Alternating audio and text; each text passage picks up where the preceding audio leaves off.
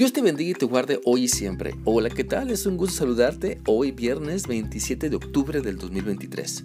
Te para que continuemos meditando en lo que la palabra de Dios nos enseña en el libro de Apocalipsis capítulo 8 y vamos hoy a leer el versículo 8, el cual dice así. El segundo ángel tocó la trompeta y cayó sobre el mar algo parecido a una gran montaña envuelta en llamas que hizo que la tercera parte del mar se convirtiera en sangre. Por medio de este pasaje podemos ver que ahora la calamidad del juicio de Dios cae sobre el mar. Anteriormente, cuando se toca la primera trompeta, el juicio cae sobre la tercera parte de los árboles, pues el granizo mezclado con fuego los quema.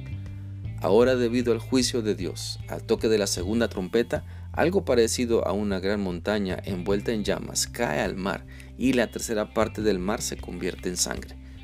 Lo que las personas que no creen en Dios ni le honran consideran importante, el Creador, el Señor Dios Todopoderoso, lo destruye en una tercera parte dejando ver que más que la creación, el Creador siempre debe ser lo más importante.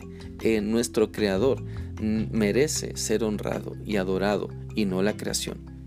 Por lo tanto, Dios siempre quiere que le reconozcamos y nos dejará bien en claro que necesitamos regresar a sus brazos. Así que, ¿para qué nos apartamos de Dios?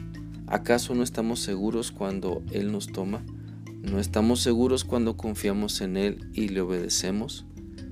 ¿Para qué esperar a convertirnos en rencorosos o amargados porque hemos dejado que las circunstancias nos aparten de Dios?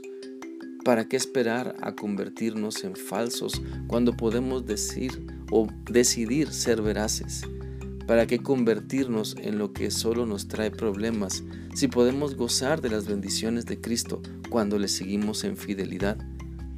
Sabes, Dios quiere que te conviertas a Él, no en lo opuesto. Dios quiere que seas más como Él, no todo lo contrario. Dios quiere que te dejes moldear que seas dócil, humilde, no que seas rebelde. Te animo entonces a que te conviertas en lo que Dios quiere para ti. Sabes, cuando el mar se convierte en sangre, la vida se detiene y la muerte impera. De igual en tu vida, cuando te conviertes en perverso, en deshonesto, en infiel, en mentiroso, en ladrón, en injusto, en lascivo, entonces la muerte impera. Pero cuando te conviertes a Cristo, Él restaura tu vida y todo es mejor con Él, porque sí es posible dejar lo malo atrás, porque sí es posible un cambio radical de vida. Por lo tanto, no te enfoques en los errores de los demás, no te enfoques en lo duro o difícil de tu vida o situación, mejor enfócate en creerle a Dios. Sí, créele a Dios, pon en práctica lo que Él te ha enseñado y entonces prepárate para disfrutar al máximo tu vida, eh, porque con Cristo las cosas van mejor. La Biblia dice en Hechos 3:19 lo siguiente, así que arrepiéntanse y conviértanse para que sean borrados sus pecados, para que vengan de la presencia del Señor tiempos de refrigerio. La Biblia lo enseña en este y muchos más pasajes.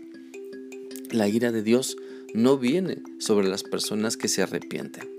Así que si quieres experimentar las maravillosas bendiciones que Dios tiene para ti, el requisito es arrepentimiento.